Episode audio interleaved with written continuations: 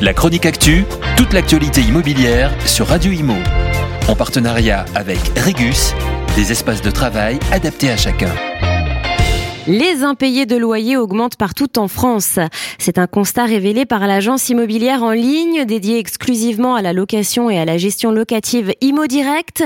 Constat pour le mois de novembre basé sur les dernières données qui ont été publiées.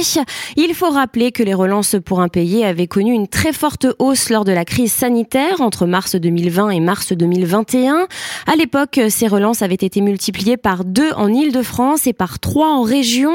Puis cette hausse s'était stabilisée mais depuis quelque temps, les conséquences de l'inflation et de la crise énergétique sont là et se font ressentir. Résultat, les impayés repartent à la hausse. Comme lors de la crise sanitaire, cela concerne l'Île-de-France, mais aussi les régions.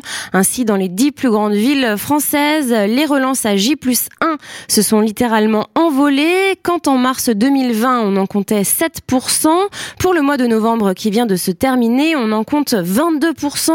Concernant les relances à J plus 5. Elles sont passées de 3,65% pour le mois de mars 2020 à plus de 12% pour novembre de cette année. Et enfin, pour les impayés de plus de 30 jours sur la même période, on constate qu'ils sont passés de 0,92 à 3,23%. Pour le reste du territoire maintenant, alors il faut savoir que les petits impayés ont toujours été plus importants.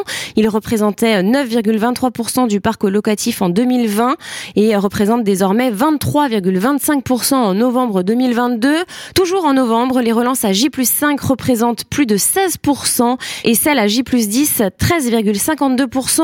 Concernant les impayés excédant 30 jours, ils sont passés de 1,25 à 3,91%, soit le taux le plus élevé.